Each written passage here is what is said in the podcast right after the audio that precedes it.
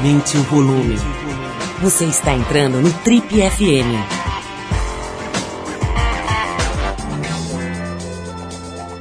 Oi, eu sou o Paulo Lima e a gente começa agora mais uma edição do Trip FM, que é o programa de rádio da revista Trip. Já são mais de 32 anos no rádio brasileiro. Bom, na edição de hoje do programa a gente vai bater um papo com uma figura que tem se destacado bastante na cena do teatro, do cinema, do humor e da literatura. Estamos falando do Gregório do Vivier. O Gregório vem conversar com a gente um pouco sobre o novo projeto do Porta dos Fundos, que é o primeiro longa-metragem do grupo, chamado O Contrato Vitalício, o filme que estreou agora no dia 30 de junho, ontem, aliás, né? E estreou em nada menos do que 700 salas de cinema pelo Brasil. Todo mundo sabe hoje em dia é bem difícil concorrer com os blockbusters, né, com os filmes de Hollywood, etc. Então, assim, esse dado já mostra um pouco da força que tem o grupo Porta dos Fundos hoje com esse primeiro longa-metragem. É claro que ele vem falar também com a gente sobre humor, sobre teatro, sobre a vida dele na televisão, sobre a Clarice Falcão, de quem ele se separou há algum tempo, sobre ter se tornado o defensor de algumas bandeiras políticas e sociais, ganhando elogios de uma turma e sendo fortemente atacado por outra. Vai falar de um lado pouco explorado do Porta dos Fundos, o lado do business, do negócio mesmo, é, hoje muita gente sonha em viver de vídeo na internet, em se tornar um youtuber, em, enfim, em, em poder ganhar a vida com esse tipo de trabalho. O Gregório vai dar a real sobre essa atividade do ponto de vista de alguém que foi lá, fez e se deu bem. Uma conversa bem interessante e divertida com o ator, cronista, escritor e humorista Gregório do Vivier, com a gente exclusivo no Trip FM de hoje. Vamos abrir o programa com Elvis Costello, a faixa My Mood Swings. A gente vai de música e logo depois a gente volta com o Gregório do Vivier, hoje aqui no Trip FM.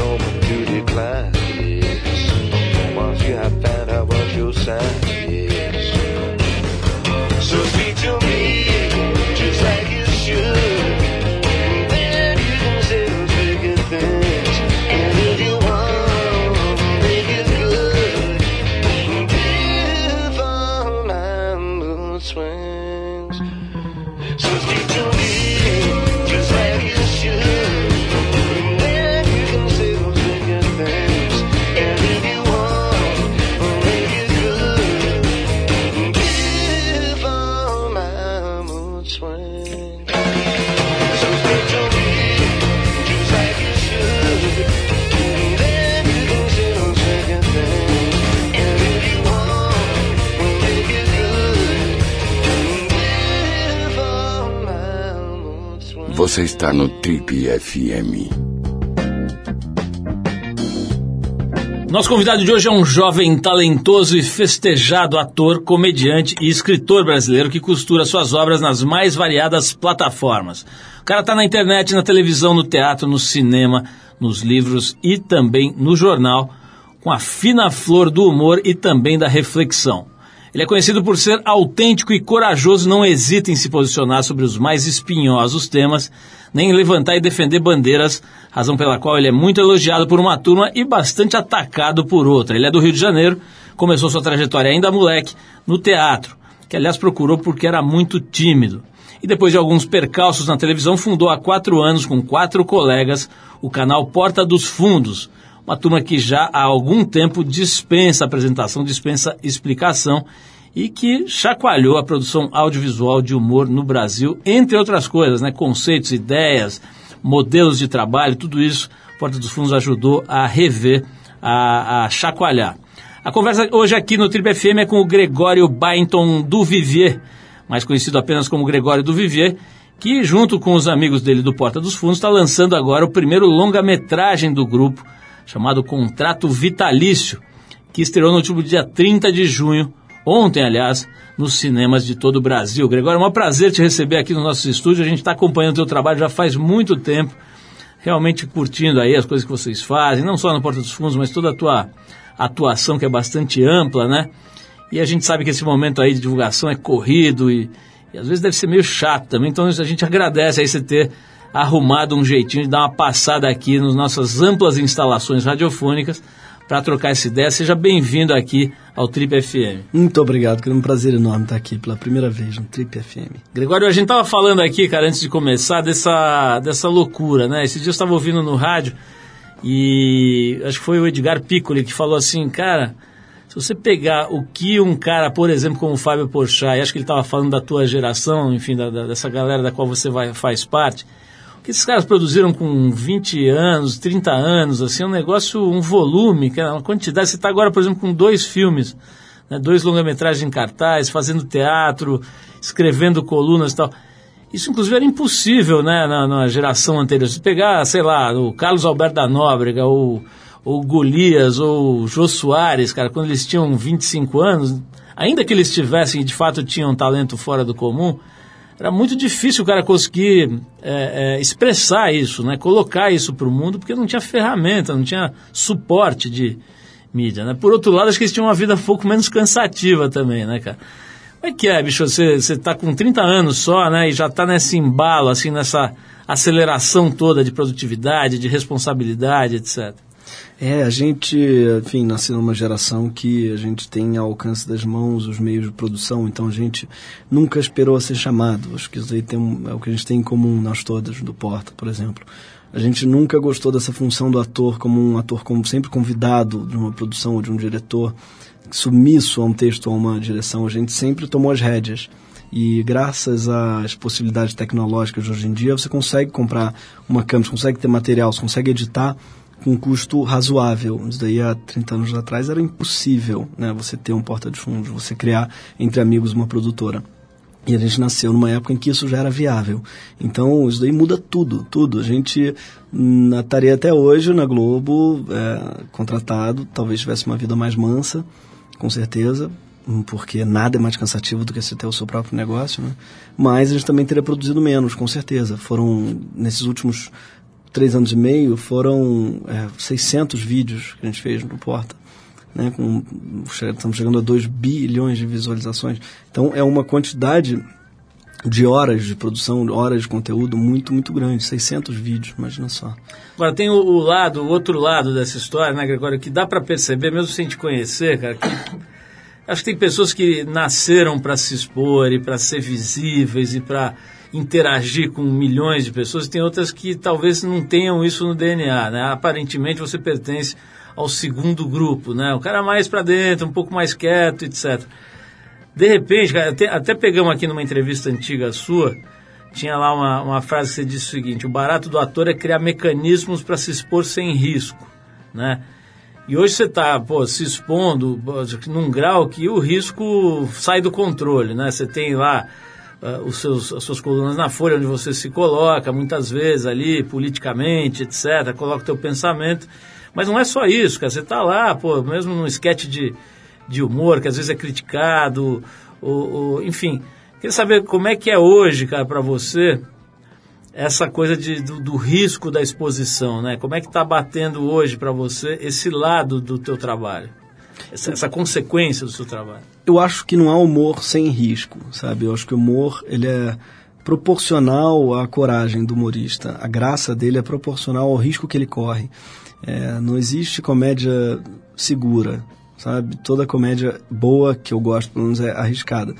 Então faz parte. Eu acho que o desagradar a, a certos setores pode ser inclusive um bom sinal dependendo dos setores que você está desagradando onde você tem, como é o caso do Porta dos Fundos, é, denúncias e processos do Marco Feliciano, é, você está fazendo alguma coisa certa. E o mesmo vale para os outros detratores. Assim, eu, eu confesso que não tem nenhum detrator que eu que eu não que eu não acho que tenha mesmo que ser meu detrator, porque eu não concordo em nada com ele. Então eu não, eu não lamento muito as coisas, a polarização do Brasil. Não, não, eu acho isso muito positivo, porque hoje em dia a gente tem um embate no Brasil. Eu acho bom, a gente vê debates e embates. Claro que de vez em quando eles partem para o físico, partem para a porradaria, o que é muito lamentável, mas eu acho muito bom que a gente possa, inclusive, se criticar uns aos outros em jornais e revistas. A gente vive numa era em que a democracia permite isso. Então eu gosto muito de correr riscos como comediante e me posicionar. Acho que são duas coisas muito importantes. Esse, esse trabalho no cinema, cara, é muito diferente. Você está você tá com dois em cartaz, já tinha feito outros, não tinha? Tinha.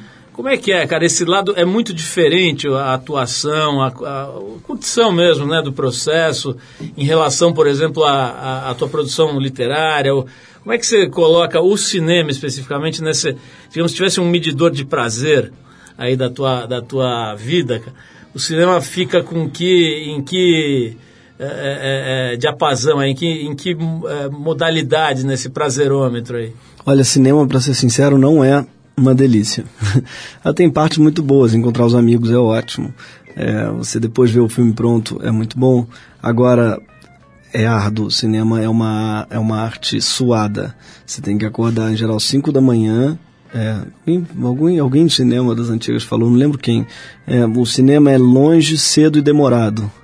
E é isso, pega 4, 5 da manhã, pega um transporte geral, dura uma hora até chegar no, no set, 12 horas de filmagem, depois mais uma hora para voltar para casa. Então, se começa 5 da manhã, acaba 7 da noite.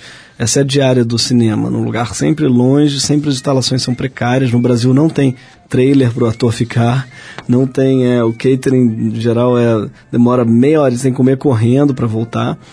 Então é bem, bem árduo, é um trabalho estivador. Mas tem, tem os prazeres, como eu falei. Agora não se compara para mim ao teatro, embora também demande muito trabalho, é um lugar festivo de encontros com o público. Você faz, você trabalha e logo você recebe na hora. Você não precisa esperar um ano, dois anos a peça ficar pronta para ver a resposta do público, como é o caso do cinema. No teatro você faz e de cara você já tem ali aquela endorfina da, do prazer, do, do reconhecimento, da risada, do aplauso. Né? E eu acho isso muito recompensante, assim. Vamos tocar uma música aqui, depois a gente volta para falar mais com o Gregório do Viver, que é nosso, nosso convidado de hoje. Vou querer falar um pouquinho sobre literatura, né? Você está falando aí de trabalhos coletivos, né? Equipe de cinema, às vezes dezenas, centenas de pessoas no mesmo projeto, a mesma coisa aí para o teatro, né? Um pouco menos gente, mas a, a, literatura é um outro papo, né, cara? Um trabalho que infinitamente mais solitário. Eu quero falar um pouquinho sobre esse teu, essa, esse, esse lado do teu trabalho. Mas antes a gente vai ouvir aqui uma, um músico de Chicago chamado Andrew Bird, a faixa Capsized, é uma música do recém-lançado disco dele, Are You Serious? Depois da música tem mais Gregório do Vivier hoje com a gente aqui no Trip FM.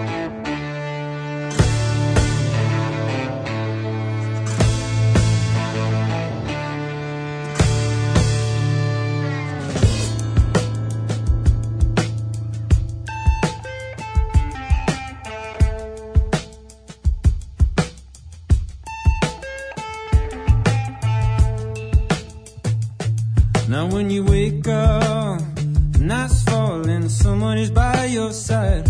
Pull it together, darling, you're not alone. But when you break up, sky's falling, no one is on your side. Spoon to the laundry, darling.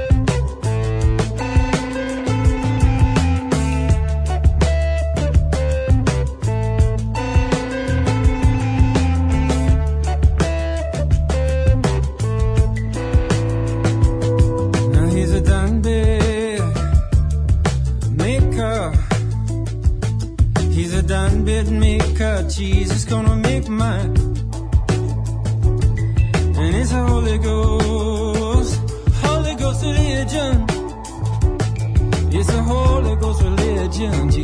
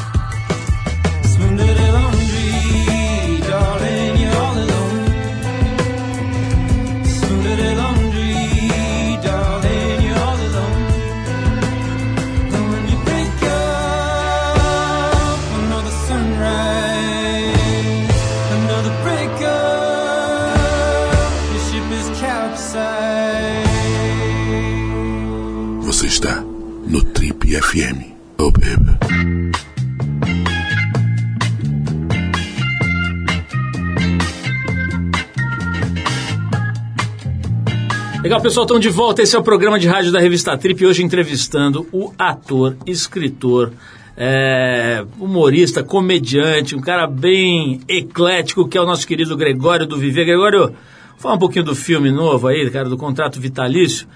Tem, é uma coisa meio, meio metalinguagem, um filme dentro do outro e tal. Conta um pouquinho a história, né? Como o nome diz, é um ator que faz um contrato para sempre com, com um diretor. Conta um pouquinho como é que é o, o- a narrativa, a estrutura desse filme. É, um- são dois melhores amigos, eu e Fábio, que eu interpreto o diretor, ele o ator. Fazem um filme juntos como muito amigos, a gente vai trabalhar para sempre juntos, eles dizem. Assinam um contrato, bêbados, vamos assinar só trabalhar juntos. E aí o diretor, que sou eu, sumo durante 10 anos e reapareço dizendo que eu fui abduzido por extraterrestres, aliás, intraterrestres debaixo da Terra. E fiquei morando debaixo da Terra. E eu quero contar um filme, essa história, debaixo da Terra. E tem o contrato, que o Fábio não pode nem negar. Então é a história desse diretor infernizando a vida desse ator, essa coisa fala sobre amizade, fala sobre cinema. Lembra um pouco o Trovão Tropical, que é um filme que eu adoro, né? Essa coisa do rir de nós mesmos, rir do cinema, rir dos clichês do gênero. Então eu gosto muito desse gênero. Agora, o, o Gregório, esse filme, cara, é o primeiro longa da- do, Porta, do grupo do Porta dos Fundos, né? Da, da equipe que fundou a, a, É. a produtora e tal. É, é, como é que foi a, a, elaboração, a criação desse roteiro, por exemplo? Vocês dividem, ou a coisa ainda é feito bastante coletivamente ali? A gente ainda faz bem coletivamente, mas cada um eh, escreve em casa, sabe? Às vezes as pessoas acham que a gente escreve todo mundo junto, mas não, a gente escreve em casa e traz para reunião de roteiro. É, então, a escrita mesmo é solitária, mas depois a gente fica debatendo horas o texto, a gente joga muita coisa fora, muito texto a gente des- desaprova, outros a gente manda reescrever. Então, todo texto a gente debate, E vota. é- mas esses debates se dão eletronicamente ali pelo Não. e-mail, ou aí vocês a encontram para gente falar? encontra toda semana para falar. Vocês têm uma reunião semanal. Uma reunião semanal de pauta, assim, de texto. é- Agora, com essa loucura da vida de cada um, cara, continua conseguindo fazer essa reunião? Cara, é obrigatório, assim. A gente, pra deixar tudo mais fácil, a gente tem um dia fixo, que é sexta, às quatro da tarde, já foi segunda, hoje é sexta. E né, eu não marco nada na sexta, porque eu sei que é, é um dia que é do porta. E é sagrado pra gente. Até é o chato, se você não for, é, aprova um texto que você não gosta, sabe? Não aprova um texto seu, um texto que você gosta. Então as pessoas se obrigam aí até por isso, não só por- defender um pouquinho ali. Claro, defender o seu. É.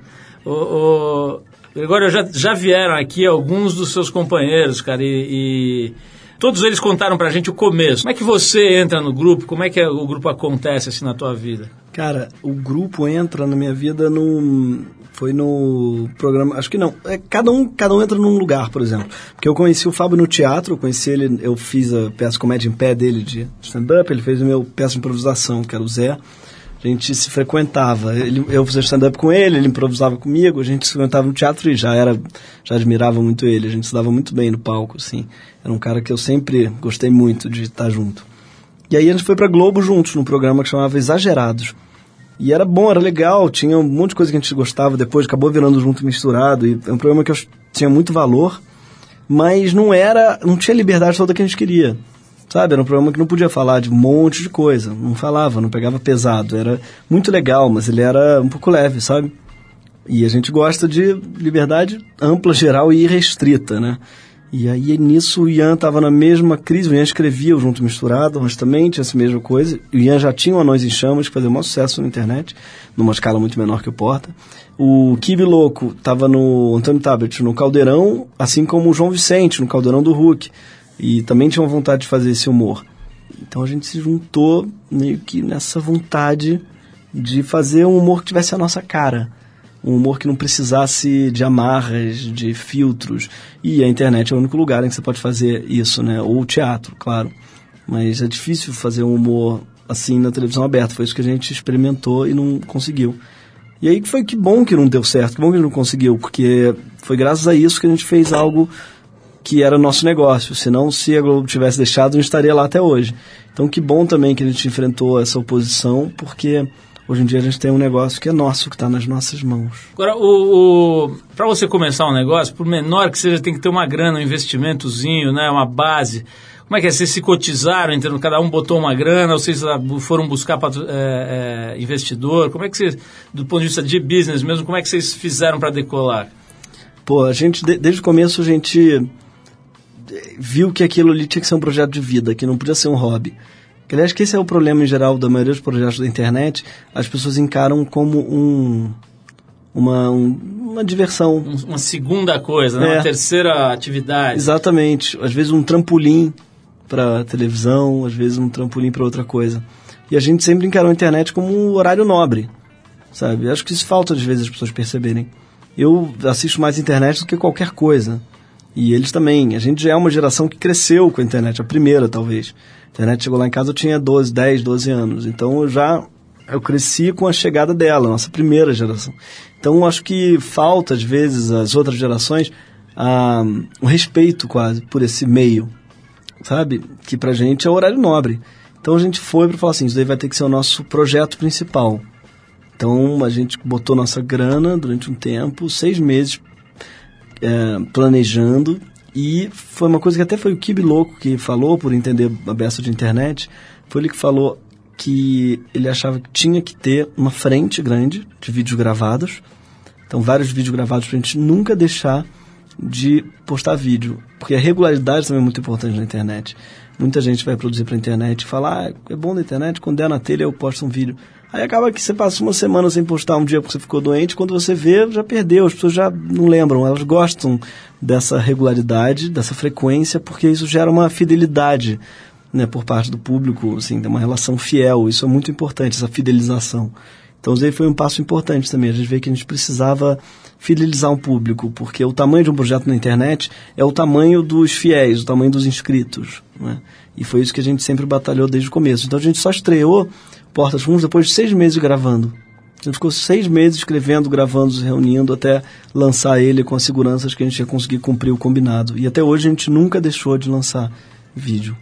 Legal, a gente está conversando hoje aqui com o ator, é, escritor, é, comediante Gregório do Vivi. A gente volta já para falar com ele um pouco mais sobre essa coisa da exposição, é, sobre cinema, né? Ele está com dois filmes no ar. Vamos lá, vamos ouvir agora, Gregório. A gente separou a Luísa Maita e a Fulaninha, que é uma faixa do disco Lero Lero dela de 2010. A gente vai ouvir essa música e a gente volta para falar um pouco mais com o Gregório do Vivier, nosso convidado hoje aqui no Trip FM. Fulaninha se foi na toada do amor, embarcou sem medo de cair. Sem nenhum passo de todo o trajeto dali, iria até o fim. Fulaninha se foi na toada do amor, embarcou sem medo de cair. Sem nenhum passo de todo o trajeto dali, iria até o fim. Que aquilo ia?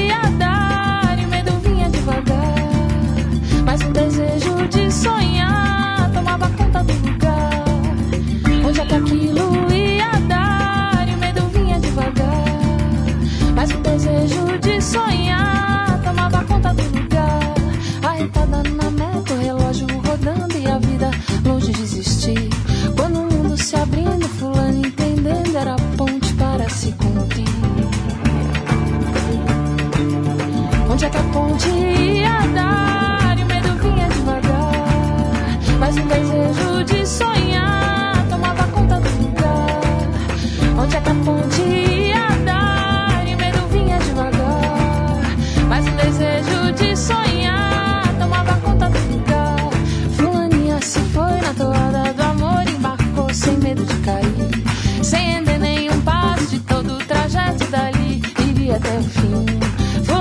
se foi na toada do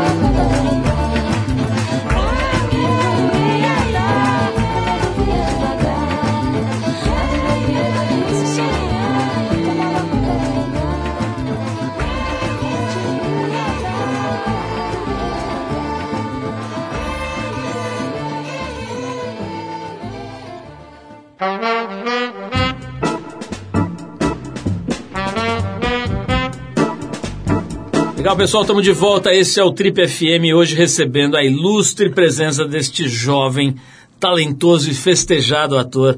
Um homem que está com dois filmes em cartaz nesse momento, já fez mais de 15 filmes longa-metragem e é um dos fundadores do Porta dos Fundos, fenômeno do humor da internet, etc. Comediante, escritor, ator.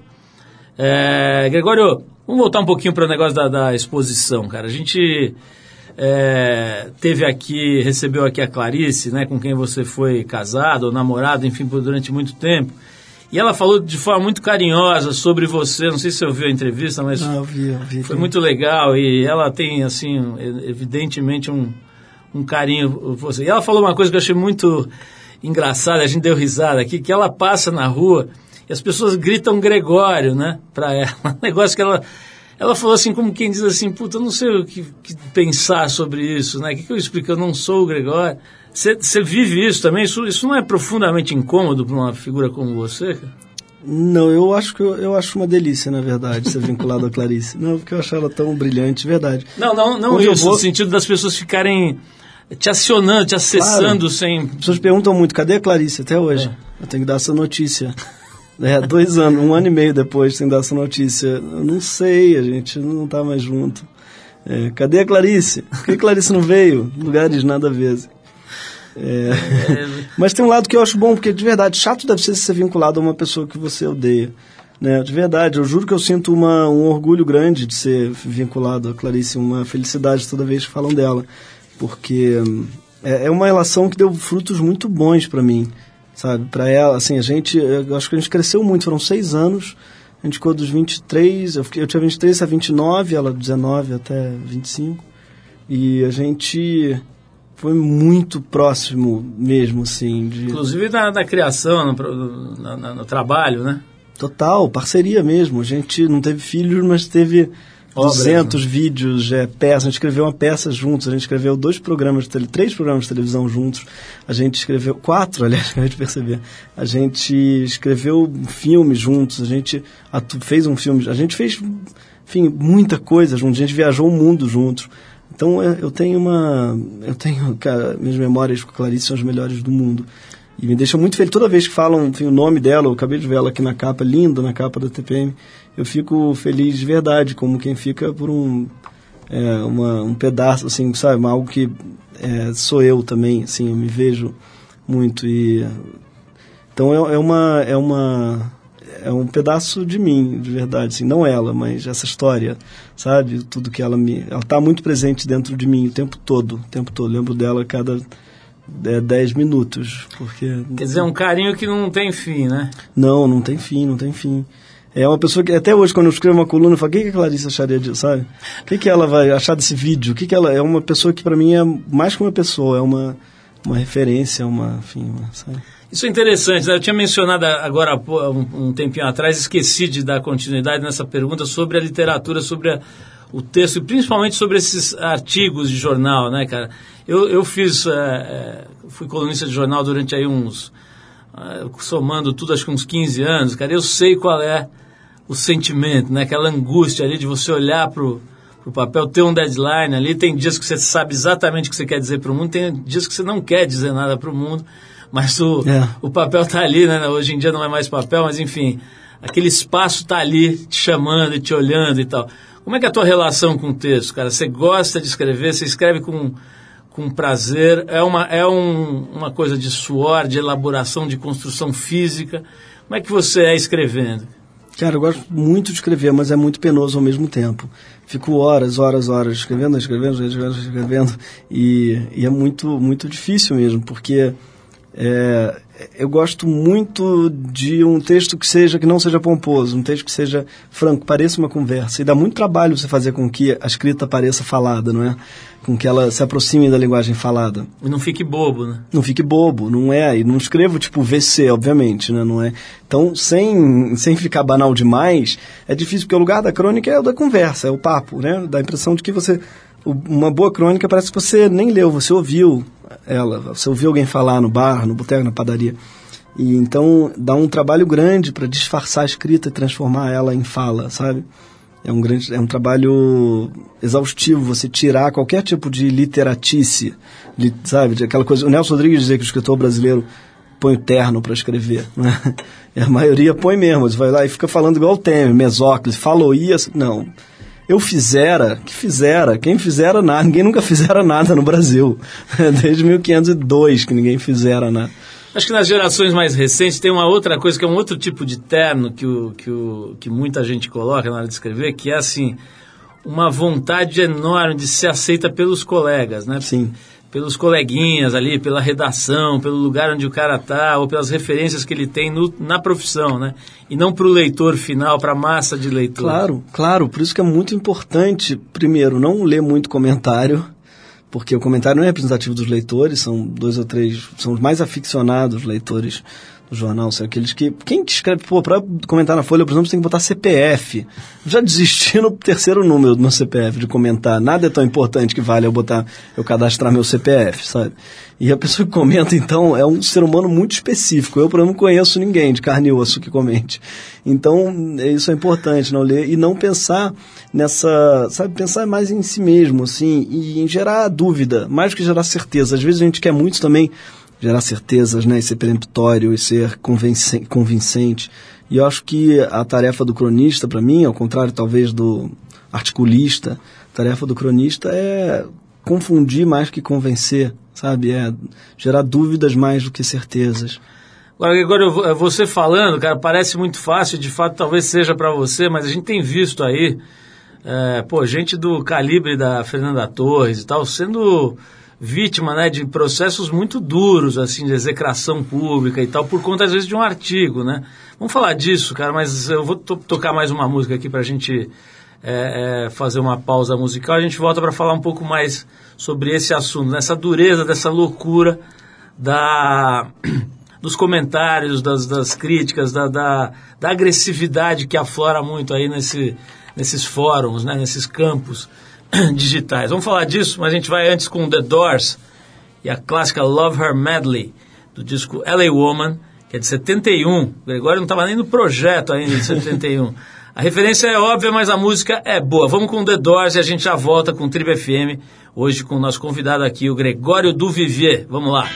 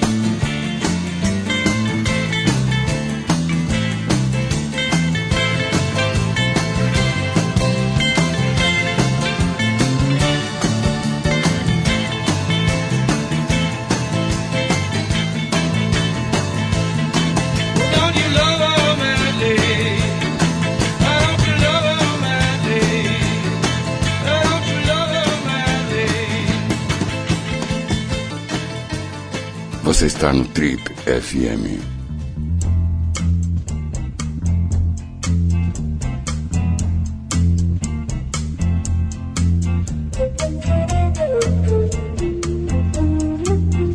Legal, pessoal, estamos de volta aqui batendo um papo hoje com esse grande ator, humorista, comediante, o Gregório do Vivier. É, tá com dois filmes, né? Eu quero recomendar aí as pessoas que gostam do trabalho do Gregório. Ele tá com o filme Contrato Vitalício, que acabou de estrear, é o primeiro longa-metragem do grupo Porta dos Fundos, um roteiro bem legal, história de, de um ator e de um diretor que resolvem fazer um pacto de trabalho eterno, né? Resolvem trabalhar pro resto da vida. Aí um é é- o diretor é, é- desaparece por 10 anos, o Gregório contou aqui pra gente, e, e o Fábio Pochá, que contracena com ele, faz o papel do ator. É, certamente não fui ainda, mas estou louco para ver, vou lá esses dias para ver esse trabalho. E tem também é, o outro filme, como é que chama, Gregório? O outro filme que está Desculpe o transtorno. Desculpe o eu transtorno. e Clarice. Você é Clarice e a, a Dani Calabresa. Calabresa, né? O Gregório, a gente estava falando aqui antes de tocar esse The Doors, cara, da história da Fernanda Montenegro, mas mais do que tudo como um emblema, né, de uma, de como isso está violento, né? Quer dizer, uma pessoa da estatura da, da, da Fernanda, né, que, Torres, pô, né? É, enfim, é, não preciso nem falar o quanto ela é respeitável e respeitada, né, pela obra, pelo jeito que pensa, se posiciona, enfim, por tudo que ela já mostrou para o mundo, cara. Pô, evidentemente, né, foi acuada, foi pressionada, foi, pô, sofreu uma, uma espécie de violência mesmo, né, uma espécie não, uma violência através aí desses desses é, é, meios digitais que estão à disposição de quem quiser. Hoje em dia, para fazer o que quiser, para o bem e para o mal. Você disse que não, não- que ignora, tá? você consegue, cara, ficar completamente, até, pô, você, você se posiciona bastante claramente da, da tua visão de política, de organização de Estado e tal. Você consegue ficar alheio, como você está dizendo, assim, na- não te abala, cara? Olha, eu acho, vou discordar talvez um pouquinho de você no sentido que eu acho que o que aconteceu com a, com a Nanda Torres foi lindo a parte da resposta dela, por exemplo, porque ela ouviu aquilo e mudou. E ela falou, vocês têm razão, eu estou falando porque ela dizia que achava legal, fio-fio, que achava sei lá o quê, e entraram 300 mulheres falando que elas não achavam. E aí eu acho que você precisa ser muito pouco empático, e a maioria das pessoas é, não ouve, fala, tô nem aí, foda-se. Ela, ela viu falou, olha, tem alguma coisa aí, e leu, e pesquisou, e escreveu um outro, não falando desculpa, mas... Então, às vezes, essa pressão popular, ela também nos, elas no, ela nos salva, sabe? Às vezes. Eu, por exemplo, já ouvi muito por coisas que eu tive que mudar de ideia. Eu falei, é, tem razão. Eu, é, em relação ao feminismo mesmo, eu já cansei de falar besteira, de falar, por exemplo, eu é, já, já disse o que, que eu falei uma vez, essa coisa, por exemplo, da, da- do lugar de fala, que é uma coisa que eu vi outro dia, que eu posso falar sobre feminismo, mas eu nunca vou ser protagonismo desse movimento. Então, eu lembrar disso, assim, de dar voz, de ouvir as minorias, eu acho que é importante. Porque o que acontece às vezes é, a gente confunde os xingamentos, porque eu acho que eles vêm de lugares diferentes. Uma coisa, pra mim, é o cara que vem, é o Marco Feliciano que processa a gente, que é um deputado empoderado. O cara tá em poder, ele tá em Brasília, ganha uma nota pra fazer o que ele faz. Ou o, o crítico o Reinaldo Azevedo, sei lá quem da Veja, sei lá, porque são todos, é uma crítica mais de igual para igual, se não é de cima para baixo. Né? Visto que nós somos uma, lá no Porta, por exemplo, uma mídia independente, enfim. Mas essas críticas é, são uma coisa. Outras são minorias, pessoas que nunca se sentiram ouvidas, quando se sentem ofendidas. Eu acho que a gente tem que um pouco abaixar, sabe? Parar para ouvir o que está rolando, o que está acontecendo. Porque o que é novo, não é as pessoas, as pessoas falam, hoje em dia as pessoas estão muito ofendidas. Não são as pessoas que estão ofendidas, elas têm mais é, se sentem mais livres para falar que estão ofendidas. Sabe? Eu acho que elas sempre foram ofendidas. Não é só hoje em dia que os negros se incomodam com racismo. A diferença é que hoje eles se sentem empoderados, com perdão do termo, do neologismo, né, muito usado hoje em dia, se sentem empoderados para falar contra. E eu acho isso bom. A gente está no momento em que as minorias cada vez mais falam que elas estão ofendidas. E isso é muito bom. E eu não sou a favor da censura, acho que todo mundo tem que falar o que quiser. Agora, acho também que a gente tem que se responsabilizar pelo que a gente fala, sabe? Não necessariamente, não criminalmente, não acho que é crime falar, mas é, é sim, você é responsável pelo que você diz. E é muito importante a gente debater, eu acho, problematizar, sabe?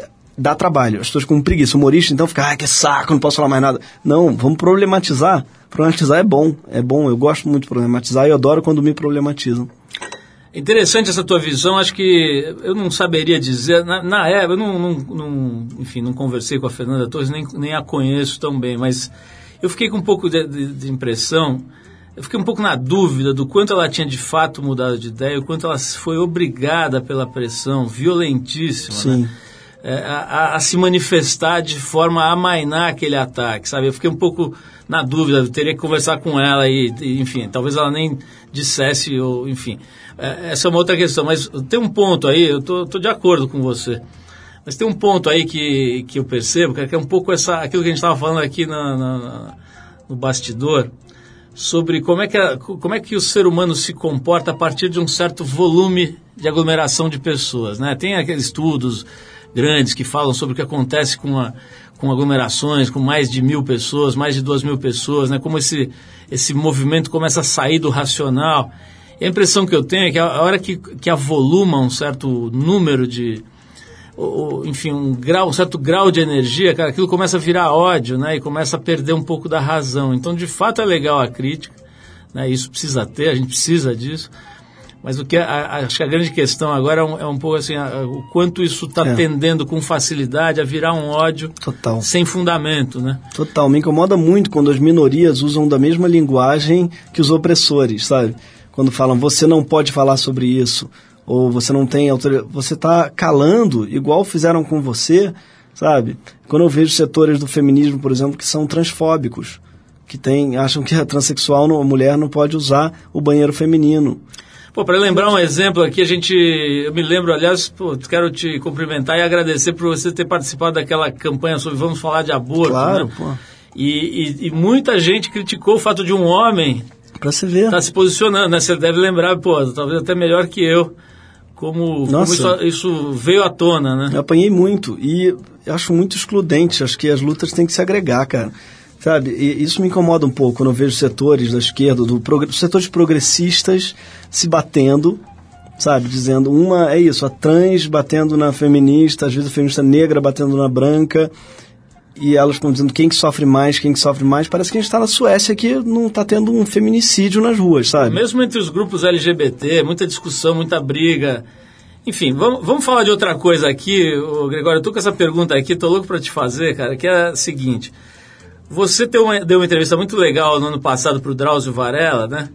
E, e nela a gente destacou uma, uma frase tua aqui que é muito interessante. Você diz o seguinte: Eu gostaria de ser mais saudável. Você conseguiu esse feito aí você tá pior? Como é que você tá, cara, do ponto de vista de saúde? Tô pior, cara. Tô ladeira abaixo. Pô, é foda, porque eu tenho um problema sério, que é... Tem alguns, na verdade. Mas eu gosto muito de beber, então eu bebo todo dia um pouco. Eu nunca bebo muito, sabe? Mas todo dia eu bebo um pouco. Isso daí já faz com que eu durma mais tarde, já faz com que eu acorde mais tarde, já faz com que seja mais difícil eu fazer qualquer tipo de esporte. Então é uma é uma montanha russa, não, é um como é que é o nome disso? Uma bola de neve, sabe?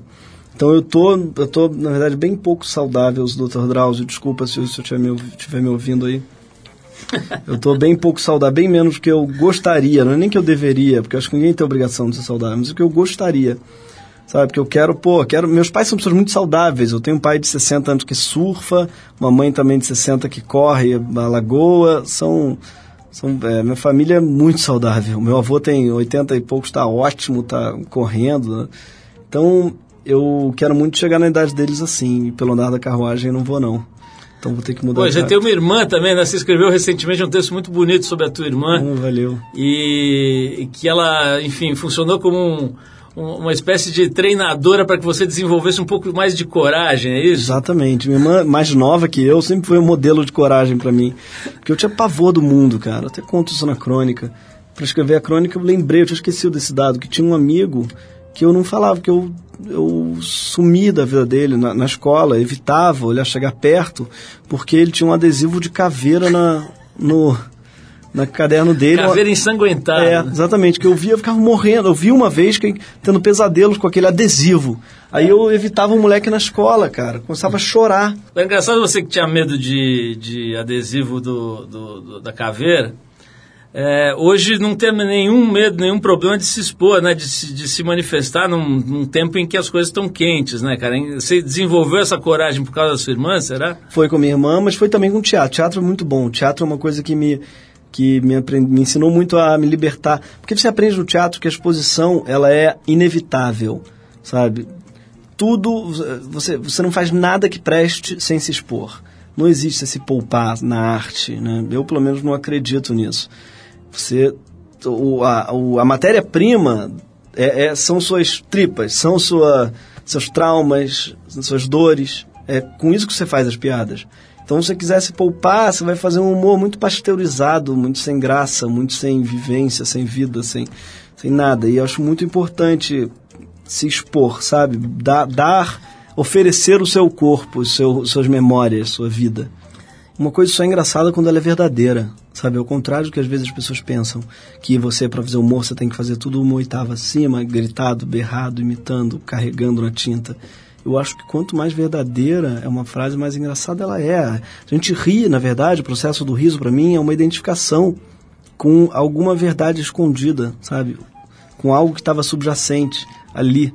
O riso, para mim, está diretamente ligado a essa revelação de uma, de uma verdade oculta, sabe? Agora, genial, adorei te conhecer aí, foi muito legal. Quero recomendar às pessoas que vão assistir aos filmes do Gregório. Ele está com dois filmes, o Contrato Vitalício acabou de estrear, o primeiro longa do grupo Porta dos Fundos, em que ele está protagonizando ali ao, lado do Fábio Porchat. É, e tem também o Desculpe o Transtorno que ele está fazendo com a Clarice Falcão e a Dani Calabresa. Agora é um prazer te conhecer. Pô, todo meu, Obrigado. Foi ótimo o papo. Eu vou te eu vou te deixar aqui com uma música que a gente separou para você, chama do, do- da banda Kings of Convenience. A faixa I'd Rather Dance With You, do disco Riot on an Empty Street, que é de 2004. Aproveito mais uma vez para reforçar o convite para todo mundo ir lá ao cinema ver o filme novo do Gregório, primeiro longa do Porta, o Contrato Vitalício. Tá em um monte de salas. Aí conseguiram bastante salas, Gregório? 700. Pô, pra mim foi Caramba. um recorde, já foi o filme com mais salas que eu já fiz. Gregório do Viver, mais uma vez, cara, um prazer. Parabéns Porra. pela tua trajetória toda aí. Obrigado pela presença. Obrigado a você, Paulo. Puta prazer estar aqui. Obrigado. Vamos ouvir esse sonzinho aqui do Kings of Convenience, bem suave. I'd rather dance with you. Vamos lá.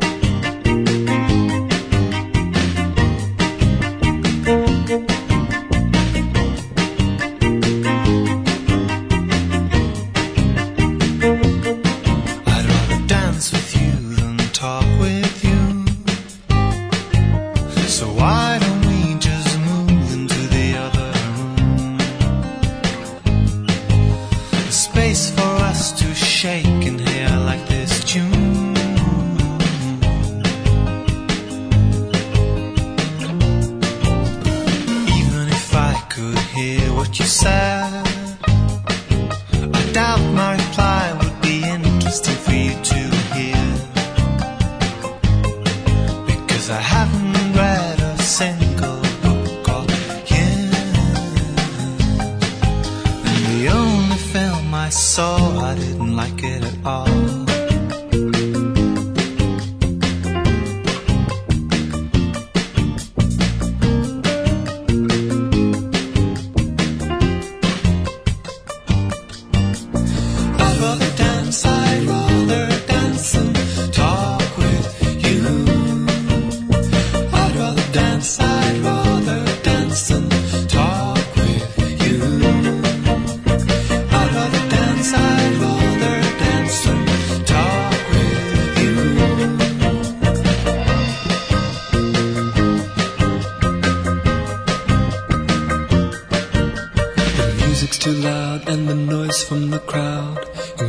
The chance of misinterpretation. So let your hips do the talking.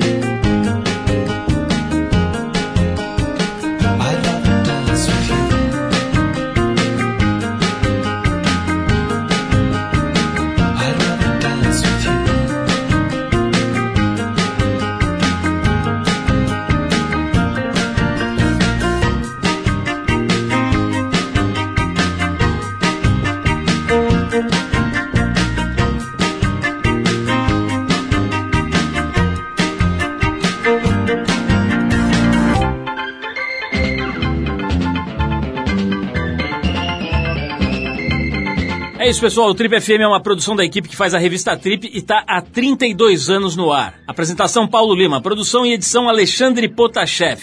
Se você perdeu o programa de hoje ou quer escutar de novo, acessa o trip.com.br. Lá você vai encontrar um arquivo com centenas de entrevistas feitas por aqui nos últimos 15 anos. Você pode baixar essas entrevistas escutar na hora que quiser e onde você quiser. Quer falar com a gente? Escreve para radio@trip.com.br. E para ficar mais perto do nosso trabalho, procura a gente no Facebook, Revista Trip. E na semana que vem a gente volta nesse mesmo horário com mais um Trip FM. Abração, até a próxima.